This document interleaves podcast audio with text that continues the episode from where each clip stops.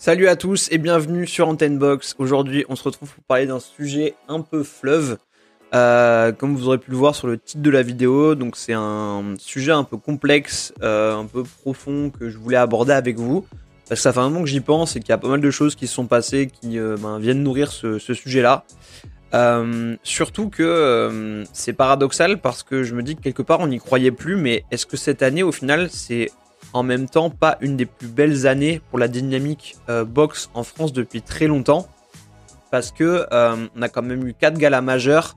Donc même si malheureusement euh, il a perdu, on a eu la soirée de Tony Yoka à, la Corotel Arena en mai qui avait ouvert le bal et en cette fin d'année on a eu droit à la soirée de Goulamirian donc qui revenait enfin après trois ans d'absence contre Egorov avec ben, pas mal de noms aussi Kevin Lesetjo, euh, Nilan Pratt, etc. On a eu la soirée au Zénith de Nantes euh, avec en main event euh. Et on va avoir en décembre une autre soirée à Nantes euh, qui va être une réunion où on va retrouver ben, Suleiman Sissoko et Christian Mbili. Donc pareil, ça fait plaisir. Et euh, on a peut-être enfin des promoteurs ben, comme Johan Zawi, comme David Musset, qui tentent un peu de faire bouger les lignes. Et c'est presque inespéré d'avoir une telle vitalité sur la boxe. Mais après, est-ce que ça va suffire à la ranimer? C'est la question qu'on peut se poser. En tout cas, ranimer l'engouement du public, l'engouement des médias, le fait qu'on en parle. Parce que là, pour le coup, ben, on s'est vraiment donné les moyens d'en faire parler. Et est-ce que c'est assez? On peut se demander pourquoi est-ce que la boxe, elle traîne euh, particulièrement son spleen en France depuis des années. Se demander euh, ben, la faute à qui? Et euh, l'idée, c'est de passer tout au crible dans, dans ce podcast euh, et d'amener des éléments de réponse. Et justement, ben, on va en parler. Alors, il y a plein de, de- de- d'angles différents que je vais évoquer avec vous. Le premier, c'est est-ce que c'est lié au sport en lui-même? Est-ce que ce serait pas justement lié au sport en lui-même? Parce qu'aujourd'hui, ben, clairement, la boxe, il faut le dire, ça manque énormément de lisibilité. Entre, on en a déjà parlé plein de fois, hein, mais le nombre de ceintures, euh, le nombre de fédés, les ceintures intermédiaires auxquelles on prend rien, etc. Même pour un profane qui a jamais regardé la boxe, toutes les différentes catégories qui s'ajoutent justement à ces différentes ceintures, ces différentes fédérations, ben, ça fait que pour le grand public qui est pas passionné, qui est pas pratiquant, etc., ben, ça peut être complexe à comprendre, ou beaucoup plus que d'autres sports. À côté de ça, sur le sport, ben, il y a le business box qui ben, nuit pas mal euh, à l'image, à la réputation.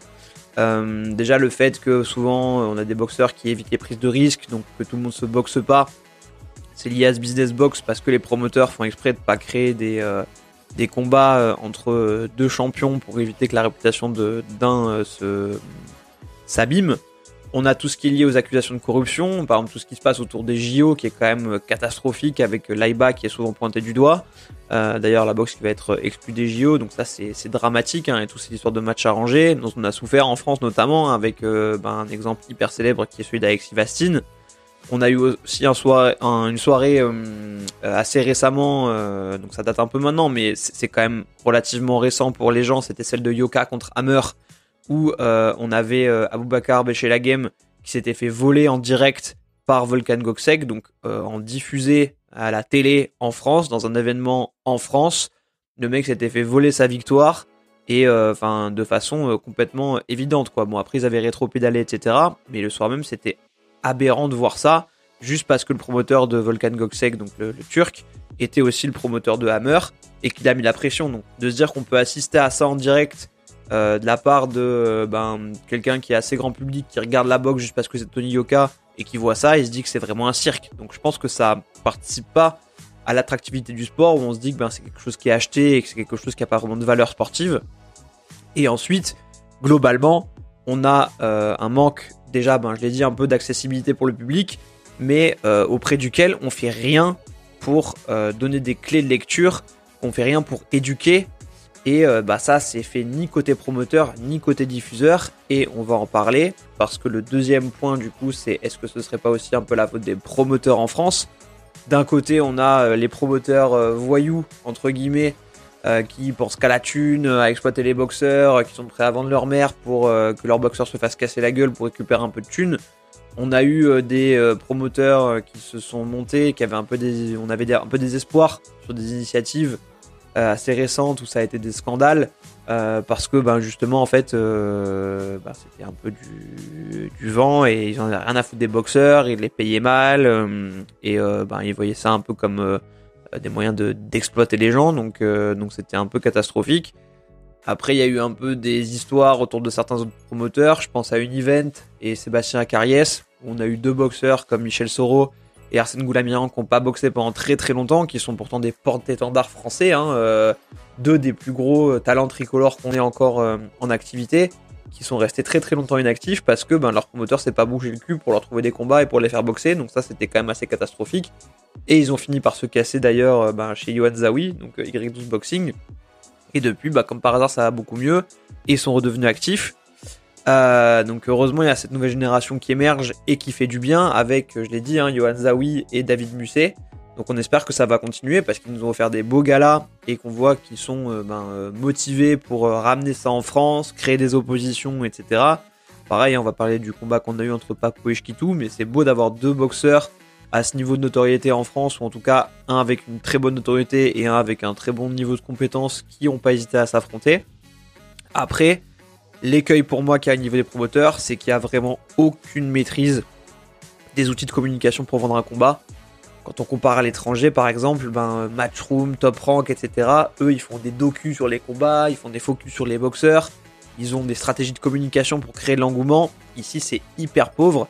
Et euh, ben, on voit que les promoteurs, en fait, ils comptent massivement sur les diffuseurs parce qu'ils se donnent pas les moyens de créer des belles histoires, alors qu'il y en a pourtant à raconter. Je veux dire, on a pu le faire par le passé. On a eu un Sorovitu, par exemple, où on a monté euh, ben, un événement qui a bien marché au final sur euh, une rivalité de personnes, alors que ben, la rivalité en termes de niveau, le soir du combat, elle n'a pas vraiment existé parce que Soro était beaucoup trop au-dessus. On a réussi à créer ça. Il y a eu aussi des trucs, ben, je pense à euh, Loïc Tajan qui a combattu récemment, euh, là, qui avait fait deux combats contre Eli Conquis. Là, on avait su euh, bah, créer une, grosse histoire, une grosse attente autour de ça. Et c'était hyper bien. Donc je pense qu'on n'est pas à court d'histoire, mais on n'arrive pas à les raconter, on n'a pas envie de les créer on va développer, mais il y a vraiment des choses à faire, des choses à dire si on se, donnait, dotait ou si les promoteurs se dotaient de plus de moyens de, communication externe. En plus, moi je vous dis ça et j'y suis particulièrement sensible parce que, ben, euh, bien sûr, au-delà des podcasts, moi euh, j'ai un vrai taf. Euh, et donc mon taf c'est la stratégie de communication, la stratégie de contenu. Donc vraiment moi c'est quelque chose qui me frappe quand je vois que ben, les promoteurs sont pas capables de mettre en place ce genre de choses qui ferait considérablement vendre et passer ben, tout ça dans une autre dimension et justement, je l'ai dit, ils comptent beaucoup sur les diffuseurs, mais des diffuseurs qui sont euh, ben, très souvent aux abonnés absents. Et euh, ben, c'est le problème, c'est parce qu'en France, ben, c'est très pauvre, très pauvre pardon, en termes de contenu. Même si Canal Plus a fait des efforts pour Goula Myrian, pour Yoka, typiquement, c'était zéro. Je me souviens d'un combat, je sais plus lequel c'était, où on avait 5 euh, vieux dans un chat en digital. Enfin, c'était une catastrophe. On n'a rien eu quasiment sur le combat à Bercy contre Bacolé. C'était le néant.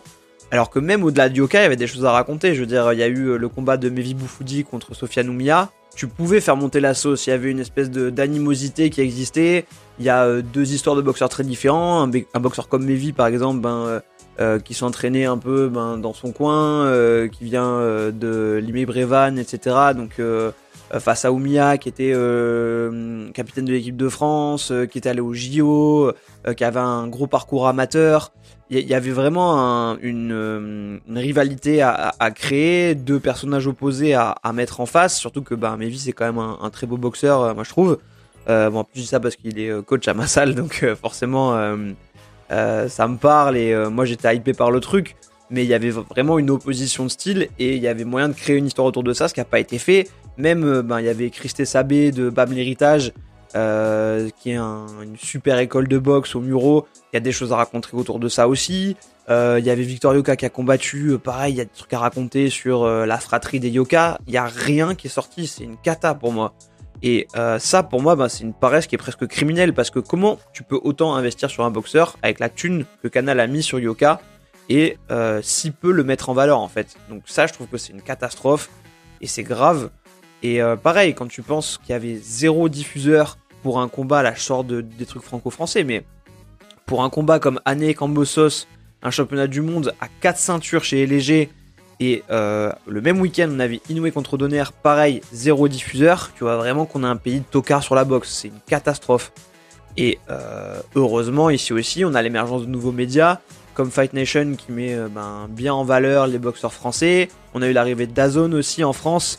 Il y a du contenu qui se crée avec ben, moi un podcast que j'écoute souvent qui est le RMC Fighter Club. Bon, je l'écoute aussi souvent parce que c'est un des seuls qu'il y a. Euh, on a des créateurs de contenu indépendants, bien sûr, qui sont euh, ben, toujours euh, au rendez-vous. je pense à Box Attitude, évidemment, que je salue. Il y a plein d'autres créateurs, Captain Crochet, Go Boxing News, les boxeurs du dimanche. mais tout cela, on leur donne pas les moyens suffisants pour créer un contenu suffisamment puissant, en fait.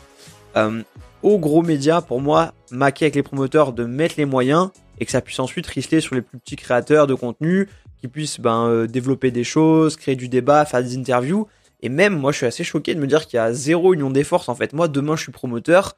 Euh, je me maque avec Box Attitude. Je lui dis, bah, vas-y, crée du contenu, va interviewer mes boxeurs, fais, euh, des, talks, fais des trucs, profite de ta communauté. Là, ils capitalisent sur rien, en fait. Et ça, je trouve que c'est une cata. Et, et personne ne produit rien en interne. Ils ont des moyens de le faire, mais ils comptent trop sur les diffuseurs. Et euh, bah, quand je pense par exemple à Dazone qui fait des formats très simples, hein, ils ont le Dazone Boxing Show avec euh, et Barak qui ben, euh, débriefent de tous les sujets de boxe, ou même ce que fait la sueur en MMA avec des formats comme King and the G, etc. Il y a vraiment des trucs à penser, mais qu'on n'applique pas en boxe, et pour moi c'est ben, triste quoi. Ensuite, maintenant qu'on a parlé des diffuseurs et des promoteurs, vient le sujet central qui est ben, les boxeurs qu'on a en France. Et là, ça va faire mal, mais euh, une des questions centrales, je suis désolé de l'aborder, mais c'est le niveau réel de nos boxeurs aujourd'hui. Est-ce qu'on a des choses qui peuvent assez euh, pousser la boxe vers le haut? On a eu Tony Oka sur qui on avait beaucoup d'espoir, bon, qui malheureusement a eu une défaite. On va parler aussi de tout ça et de l'impact que ça a chez les gens, mais que je trouve, euh, ben, moi, un peu abusé. Parce que, en fait, faut se le dire, aujourd'hui, soit on a des boxeurs qui sont visibles, mais qui sont finalement pas assez forts, entre guillemets, donc quand je dis pas assez fort, je dis pas qu'ils sont nuls, je dis pas que c'est des mauvais boxeurs. Euh, c'est très dur de le dire comme ça, mais euh, c'est pas des mecs qui sont bah, du coup invaincus, qui peuvent aller taper des mecs euh, à l'étranger du top niveau, etc. Je pense par exemple, donc pareil, hein, c'est très dur et vraiment j'ai rien contre lui et, je trouve que c'est un mec qui a beaucoup de, de cœur, qui est agréable à voir boxer, qui fait bien la promotion du sport. Donc je suis désolé de le prendre en exemple, mais je pense à un Bilal Kitou qui justement a bien travaillé sa marque, qui est un très bon boxeur mais qui du coup, ben, lui, sort de deux défaites. Donc c'est dommage de se dire, euh, voilà, avec la visibilité qu'il a, moi en fait, ce que j'aurais aimé, c'est qu'avec sa notoriété qu'il a réussi à acquérir, et qui doit qu'à lui, et qui est hyper cool, bah, j'aurais aimé que ce soit un mec qui euh, marave tout le monde en fait. Et ça, ça m'aurait fait kiffer. Et c'est dommage parce que ben lui, il travaille bien sa marque, c'est un bon boxeur, mais là, il sort de défaites. Donc, ben, il n'y a pas la crédibilité de se dire, ben, il va devenir champion du monde, j'en sais rien. Même si je lui souhaite de tout cœur et que j'espère, ben voilà, ça j'y crois pas trop. Et au-delà de ça, donc on a des boxeurs visibles, comme était aussi Tony Yoka qui, euh, bah, du coup, a pris une défaite. Ça a un peu fait baisser les attentes autour de lui. Moi, pareil, pour le coup, euh, Yoka, je suis sûr qu'il peut faire encore de belles choses. Donc, euh, on va voir. Mais voilà, t'as ceux qu'on a l'impression qu'on a un peu porté au nu et qui n'ont pas donné satisfaction. Et de l'autre côté, on a ceux qui sont forts et qui sont toujours ben, dans une bonne dynamique, mais qui eux, pour le coup, sont pas du tout assez visibles ou à qui on ne donne pas les moyens des ambitions. Et là, je pense à deux boxeurs en particulier, un Mbili et un Goulamirian. Typiquement, bah, il y a très peu de bruit autour de ces deux boxeurs. Goulamirian, concrètement, bah, c'est notre seul champion du monde français. C'est pas rien du tout, c'est incroyable en vrai. Et Mbili, c'est un très très beau potentiel. Euh, en pro, euh, il est en train de faire une très belle carrière. Et c'est pas fini du tout. On a bien sûr un Suleiman Sissoko euh, qui lui ben, est en train de creuser son sillon, mais qui est aussi un boxeur assez discret, hein, faut le dire. Et euh, un des sujets pour moi, c'est que la boxe aussi, quand on parle des boxeurs et de leur niveau, euh, c'est que le, sport en tant que lui-même est pas rémunérateur de base, donc on on n'incite pas en fait les, boxeurs à prendre des risques, ce qui fait que les meilleurs se boxent pas en France, ou alors très peu. Et quand c'est le cas, il ben, faut le saluer. On a très peu de combats franco-français de valeur en fait. Et là justement, on a eu des trucs quand même cool. Je parlais de Sorovitu, où euh, même si l'enjeu euh, en termes de niveau était trop déséquilibré parce que Soro était trop au-dessus à ce moment-là. Mais là, on a eu un Shkitu Papo qui était quand même ben, très beau et justement encore plus respect parce que ben, Shkitu, il avait, il avait sa marque, il sortait d'une défaite après contre Edgington. Donc, euh, il a accepté de se remettre en danger, de se remettre à risque en s'en foutant, de se dire, ben, j'ai quand même une image sociale, je pourrais capitaliser dessus en prenant des trompettes et en ayant, ayant l'air d'être un monstre. Et ben non, il y allait contre Papo, qui est un super boxeur. Donc, il n'a pas perdu non plus contre un tocard, il a perdu contre un très très bon boxeur avec une vraie différence de style. Et euh, pour ça, pareil, encore respect Shkitu, et les deux ont pas eu peur d'y aller, alors que Papo, pareil, invaincu, euh, il aurait pu prendre des risques face à Shkitu, qui est quand même un gros bagarreur, etc. Et ça, ben, c'est trop peu pour le coup. Et euh, ben, soit on a des espèces de fausses hype parce qu'il y a trop d'écart, mais ben, pour le coup, Sorovitus, ça, ça mobilise les gens en fait. Et le problème, c'est que les autres, ben, je l'ai dit, ils ont pas envie de se mouiller parce qu'ils ont pas envie de flinguer leur carrière. Et on peut pas leur en vouloir de pas prendre de risques parce que ben ils sont pas assez rémunérés pour le risque en conséquence. Et quand, je parle par exemple Mevi Boufoudi contre Oumia à Bercy, en termes d'ambiance, c'était la folie. Donc on voit que les gens, ils veulent ces combats-là. Sorovitu, Shkitu Papo, euh, euh, Umiya Boufoudi, c'est des choses qui attirent les gens. Quand on a un bon narratif, qu'on a deux boxeurs euh, avec un pédigré, peu importe, les gens sont contents en fait. Et, du coup, je le dis, il faut y aller, il faut essayer de prendre ces risques de la part des promoteurs, de les mettre en face et de rémunérer correctement les boxeurs. Et parce qu'aujourd'hui, ce qu'on voit trop souvent, et les seuls narratifs concrets qui sont pas intéressants, c'est qu'on a soit un Français qui va tabasser euh, un Polonais ou un Bosniaque ou un Letton ou euh, j'en sais rien. Mais donc il n'y a rien à raconter parce que le mec en face on le connaît pas et du coup ben c'est pas intéressant. Soit on a un Français face à une pointure, mais du coup qui se fait déglinguer. Et là à chaque fois c'est pareil, c'est un peu le perdant magnifique.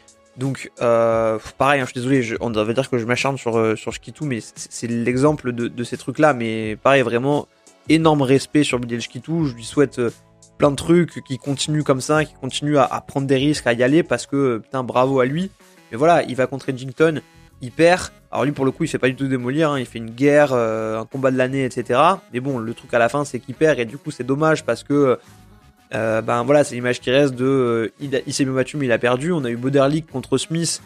Bah pareil, putain, au début je me disais ah il prend le combat par le bon bout, c'était cool, j'étais content. En plus pour la petite histoire, moi j'étais au stade Vélodrome. à ce moment-là il y avait un match euh, c'était le soir du coup de, Joshua contre Usyk et donc je m'étais dit je vais rentrer pile à l'heure pour le combat de, Joshua euh, contre euh, chez moi après le match et, en même temps du coup j'essaie de regarder pendant que, ça joue au foot au stade le, combat de, de contre Smith donc sur mon téléphone et ça passait et au début je me disais putain c'est incroyable Bodardy qui fait, il fait le bon combat etc et puis boum ça, passe pas il s'en prend une il tombe et pareil, t'es encore frustré. Et après, voilà, ouais, mais il a pris un gros risque, il a pris un gros mec, ouais, mais il a encore perdu. Et ça fait chier, quoi. Et même du haut pas à l'époque.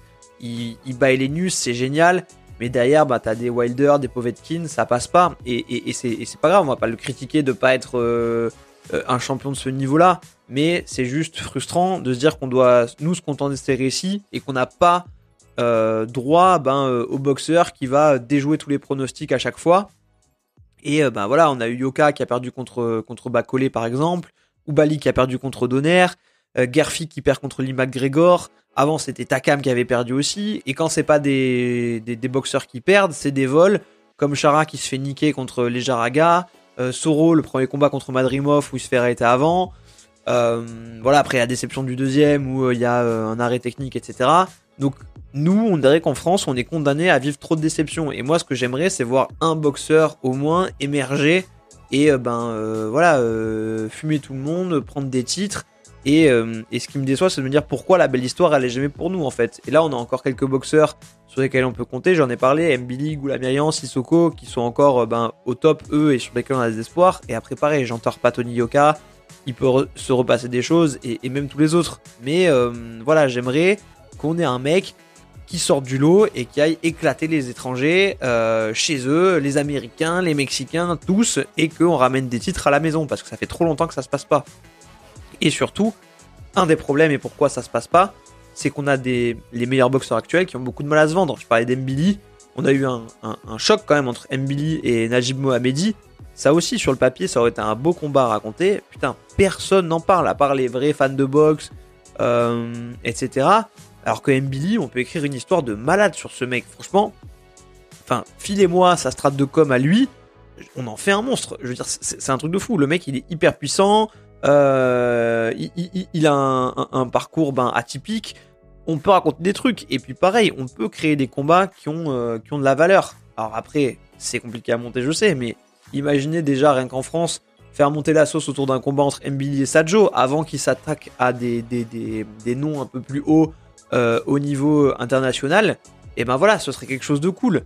On a aussi une pelletée de super welter en France et il y a des trucs à faire. On a eu Papo contre euh, El Moussaoui, on a eu euh, bah, Papo contre Shkitu, mais il y a encore des trucs. Il y a, encore des noms comme Soro, comme Sissoko, comme Milan Pratt ou même Bakary Samake. Donc euh, on, manque un peu encore d'idées, même si c'est sur la bonne voie aujourd'hui, mais je pense qu'il y a encore beaucoup de trucs à faire. Et après, il faut aussi garder espoir, hein, je l'ai dit, parce qu'on a un petit vivier, certes mince, mais le problème c'est le manque de moyens. Et voilà, je le redis, on a Sissoko, on a Mbili, on a Goulamarian au top, mais maintenant ce qu'il leur faut, c'est des combats majeurs. Et euh, voilà, j'espère que euh, ben, Tony Yokai pourra revenir. On a un Ivan Mendy aussi, on a un Michel Soro, j'en ai parlé. Et toute la génération euh, qui arrive avec les Milan Pratt, les Sofa Numia, les Kevin et les Sajo. Et il y a encore Papo, Kitu, ou même Takam qui peuvent nous proposer des choses. Donc, une fois qu'on a parlé des boxeurs, faut aussi parler ben, d'un autre euh, truc qui est très lié à eux, c'est forcément les coachs. Euh, il y a beaucoup de, choses qui reviennent sur les coachs. Est-ce que les coachs sont trop craintifs pour euh, mettre leurs boxeurs en face de, mecs où il y a de l'enjeu? Est-ce que les coachs français sont pas assez bons? C'est quelque chose qui revient régulièrement. Mais en fait, surtout, les, coachs français, je pense pas qu'ils sont pas bons. Pas du tout. Je pense que c'est juste que eux n'ont pas les moyens qu'il y a aux US, par exemple. Aux États-Unis, c'est des salles de boxe privées Là, en France, on les oblige à, bricoler en fait. Et, regardez le docu de Canal euh, sur les, paroles d'entraîneur. Et euh, il y a un livre aussi, euh, Dans l'ombre du boxeur, l'entraîneur, qui, qui montre bien qu'on n'a pas des teubés en fait en France. On a des mecs qui sont très bons, très lucides, mais qui ont clairement pas les moyens. Donc pour moi, les coachs, vraiment, ils essayent de faire avec ce qu'ils ont. Et ce serait cool quand on a des moyens de travailler. on a des, gens qui ont des résultats exceptionnels. Hein. je veux dire euh, j'en parlais, les Mureaux, Bam l'héritage, c'est quand même assez, assez fort ce qu'ils font. Alors ils ont des boxeurs euh, euh, qui sont faits dans un moule assez spécifique, même si c'est pas tous les mêmes, hein, évidemment, mais il y, a une vraie patte. Mais voilà, il y a des mecs qui savent travailler quand ils se donnent les moyens, donc il faut avoir confiance aussi dans nos niveaux de coach. Mais ben faut se donner plus de moyens et essayer de d'élever aussi la communication pour faire ben doper l'attrait et donc les revenus et donc ce serait un cercle vertueux. Et derrière ça, quand je dis la visibilité, la communication, c'est à destination de qui? Ben des fans. Et je trouve qu'un truc qui pêche aussi en France, justement, c'est les fans.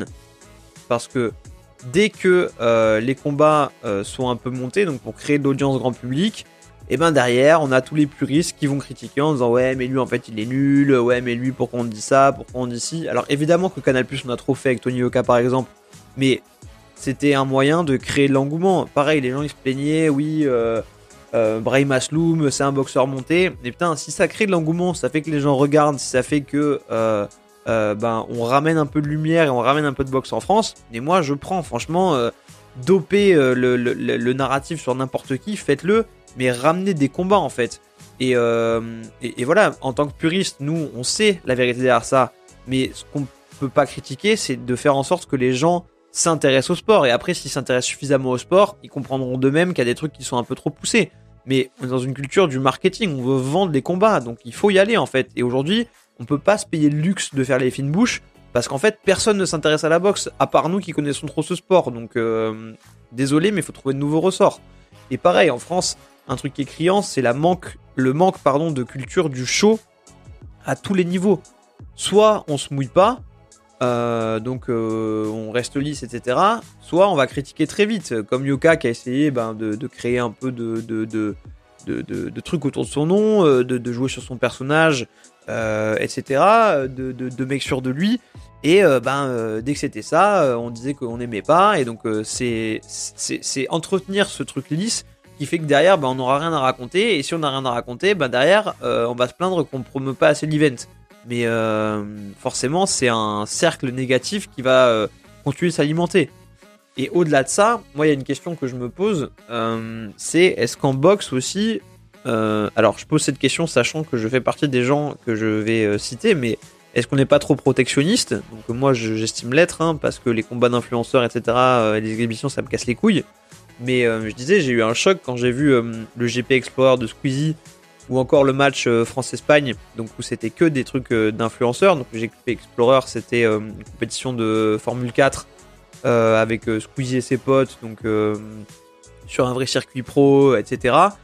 France-Espagne, c'était des, streamers qui ont fait un vrai match de foot dans une arène, etc. Et ça a fait un tabac.